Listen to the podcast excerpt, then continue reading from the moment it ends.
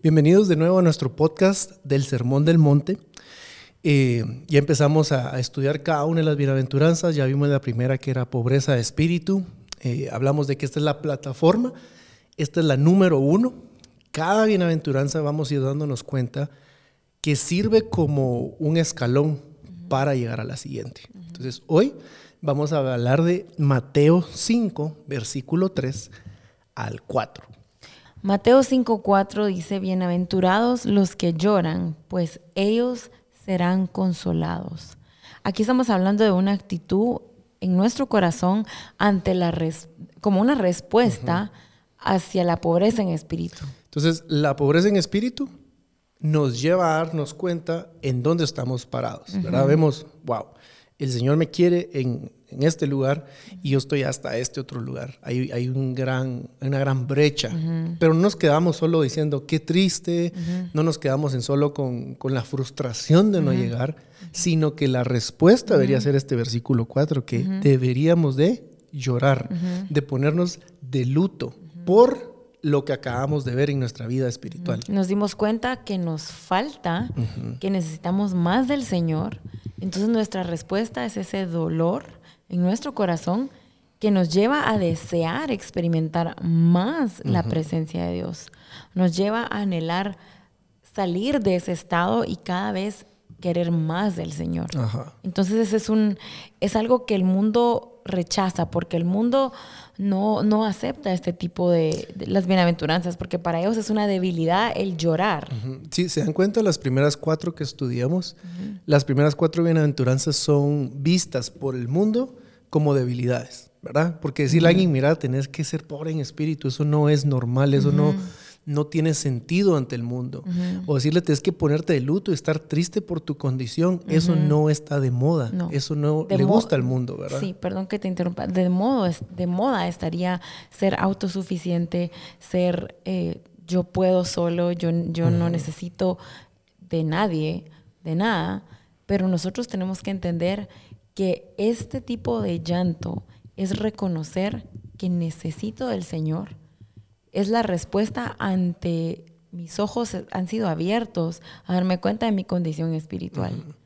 Y este tipo de, respuesta es, es, una, es, un trabajo, es una, un resultado del Espíritu Santo que nos lleva a esa salvación, que nos lleva a esa libertad de estar adormecidos o de estar con un corazón frío ante el Señor. Yo creo que diste en el punto, ¿verdad? Que habla de, que haya tristeza, que haya dolor, ¿verdad? Está, es claro, es evidente eso.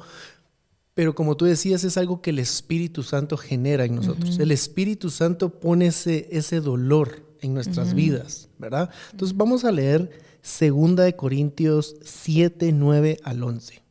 Pero ahora me regocijo, no de que fuisteis entristecidos, sino de que fuisteis entristecidos para arrepentimiento porque fuisteis entristecidos conforme a la voluntad de Dios, para que no sufrierais pérdida alguna de parte nuestra. Porque la tristeza que es conforme a la voluntad de Dios produce un arrepentimiento que conduce a la salvación, sin dejar pesar, pero la tristeza del mundo produce muerte. Porque mirad, ¿qué solicitud ha producido en vosotros esto? Esta tristeza piadosa, ¿qué vindicación de vosotros mismos? Qué indignación, qué temor, qué gran afecto, qué celo, qué castigo del mal. En todo habéis demostrado ser inocentes en el asunto.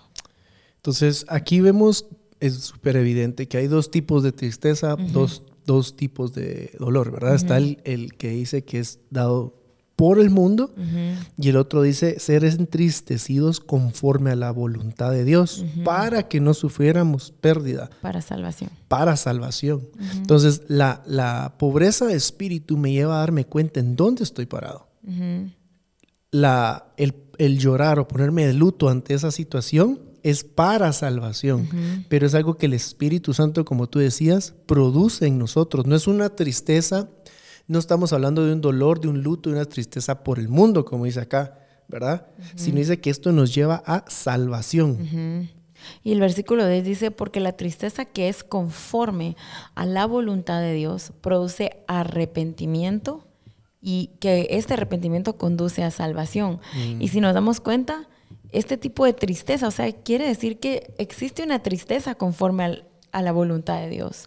O sea, que es parte del plan divino que experimentemos este tipo de tristeza, que nos lleva al arrepentimiento, porque la palabra de Dios dice que Él quiere que todos sean conducidos al arrepentimiento, que todos lleguen al arrepentimiento, que todos sean salvos.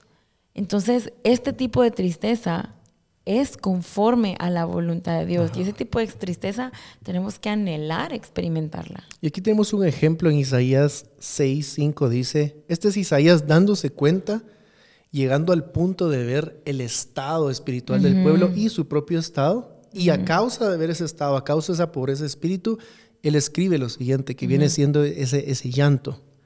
Ay de mí, porque perdido estoy, pues soy hombre de labios inmundos y en medio de un pueblo de labios inmundos habito, porque han visto mis ojos al Rey, el Señor de los ejércitos. Cuando nosotros vemos eh, que no seguimos lo que el Señor nos llama a hacer, cuando vemos esa inconstancia, ese doble ánimo en nuestra vida, tenemos que llegar a experimentar este tipo de actitud, en donde hay un llanto que me lleva a decir, bueno, iba en este caminar, ahora me doy vuelta y quiero caminar en arrepentimiento en lo que Cristo ya habló sobre mi vida.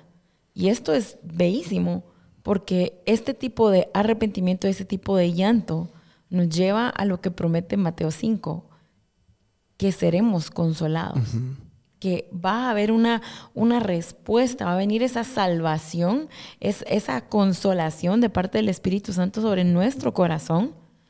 Y eso tenemos que anhelarlo. Entonces, el punto de lo que estamos hablando hoy es llegar a, a, ponernos de luto, a llorar, a que verdaderamente nos duela ver la realidad espiritual en la que posiblemente estemos. Y esto es algo que tenemos que practicar constantemente porque cada día nuestra meta es parecernos más a Cristo y cada día, entre más nos expongamos al Espíritu Santo, más vamos a poder ver la, la, medida, el estándar que Él tiene. Y voy a poder ver que todavía me falta y que hay más por lo cual tengo que eh, por lo cual tengo que alcanzar, tengo que llegar a más. Entonces me pongo de luto, clamo, y ya vamos a ver en el próximo episodio que no solo se trata de, llorar y sentirme mal, porque no es eso. esa sería la tristeza del mundo. Esa sería la tristeza del mundo. Este llanto, vamos a ver que la tercera bienaventuranza, solo avanzando un poquito para el siguiente podcast, es la humildad.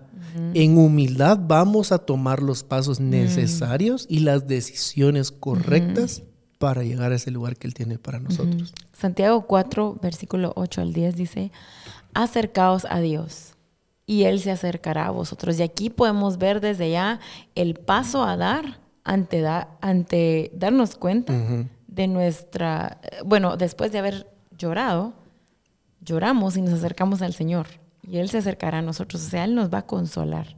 Continúa diciendo, limpiad vuestras manos, pecadores, y vosotros de doble ánimo, purificad vuestro corazón.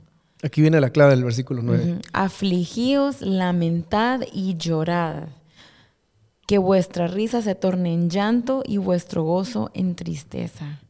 Entonces vemos acá cómo se nos exhorta a lamentar, a llorar, a afligirnos ante nuestra condición espiritual. Y repitiendo, no es un llanto y tristeza del mundo, ¿verdad? Que conduce a muerte. Este es un llanto y tristeza y lamento que conduce a cambiar de dirección, a arrepentirme, a decir, iba en esta dirección contraria a la voluntad de Dios, ahora me doy cuenta que no es lo que Dios quiere para mí, entonces cambio de dirección, me arrepiento, lloro porque iba en una dirección incorrecta y entonces camino hacia lo que Cristo ya habló. Entonces, en la medida que comenzamos a caminar de esta manera, ¿verdad? Como dice aquí Santiago, me aflijo, lamento, lloro por, por, donde estoy parado, mm. al punto que el Espíritu Santo va a causar en mí un gozo y una gratitud de saber que hay una esperanza para mi vida. Entonces, esa es la diferencia de este lloro y mm. esta tristeza. Comparado con la del mundo, que Comparada con la del mundo. Que no, no, la del mundo, dice en el versículo que leíamos anteriormente en 2 Corintios, produce, lleva a muerte. Ese produce muerte. Pero si nos damos cuenta, este llanto que el Señor está hablando en las bienaventuranzas, tiene una, una, un resultado y es que seremos consolados. Inmediatamente el Espíritu Santo consuela nuestro corazón y seremos consolados por Él. Entonces, como tú decís, cuando somos consolados por Él, ¿qué pasa cuando alguien nos consuela?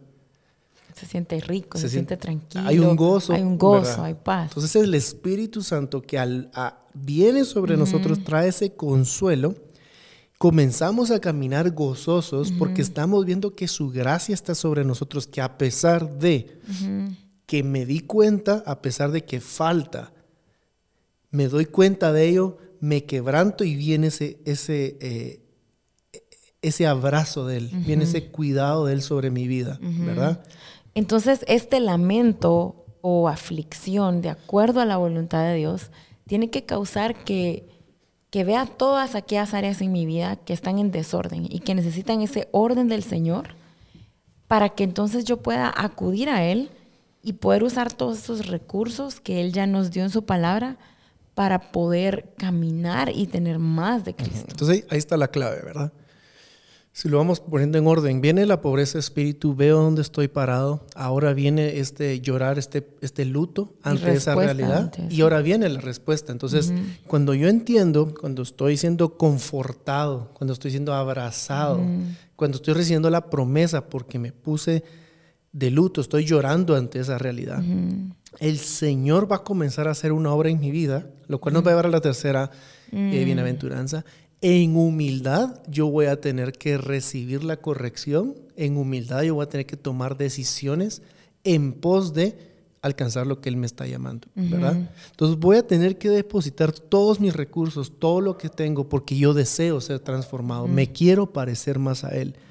Es decir, que nos vamos a rehusar a acomodarnos a nuestro estado espiritual actual. ¿Por qué digo rehusarnos el resto de nuestra vida? Porque cada día nos vamos a ir pareciendo más a Él. Vamos de gloria en gloria. Vamos de gloria en gloria. Hay un proceso de maduración en nuestras vidas. Estamos siendo transformados constantemente, pareciéndonos más a Cristo. Quiere decir de que no puedo yo decidir eh, en el siguiente mes de septiembre, bueno, me voy a acomodar aquí donde estoy, estoy bien. No, yo, no me, yo no me puedo quedar ahí. Ahora, este acomodamiento, ¿por qué viene muchas veces? El acomodamiento viene principalmente porque nos movemos por sentimientos. Yo siento que estoy bien. Yo siento que estoy avanzando. Yo mm. siento, siento, siento, siento. Mm. Y nunca doy espacio a preguntarle al Espíritu Santo cómo, estoy. y, bueno, y exponerme a la palabra, porque cuando nos exponemos a la luz, la luz de la palabra alumbra la oscuridad y la oscuridad no puede contener la luz.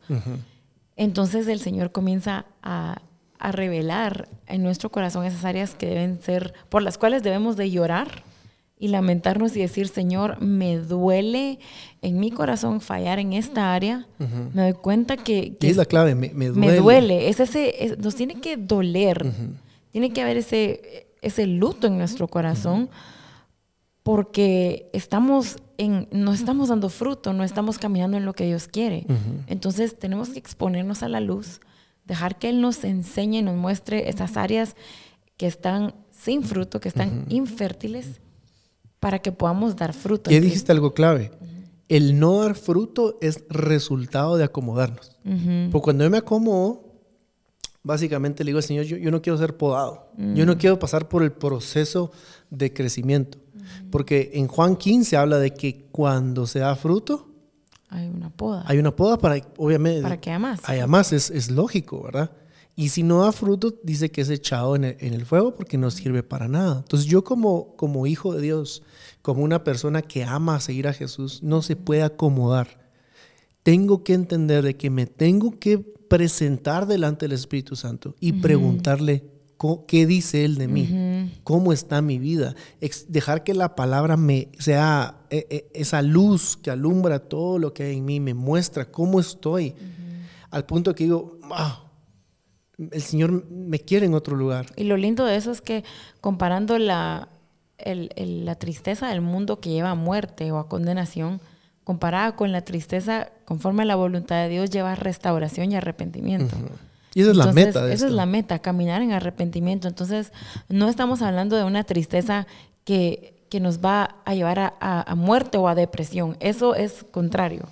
El Señor está hablando aquí de la tristeza, el dolor que nos causa en nuestro corazón fallarle al Señor o, el dolor que causa en nuestro corazón caminar en una o estar atascados de lo mismo. Ajá, en un camino que va contrario a lo que el Señor habló o caminar en doble ánimo. Entonces, la exhortación del día de hoy es dejar que el Señor nos revele esas áreas en nuestro corazón que en las cuales que va a doler. que va a doler en las cuales estamos caminando debería de doler. en pecado o en, en un camino en que, que, el Señor no, no, nos ha llamado a caminar y arrepentirnos.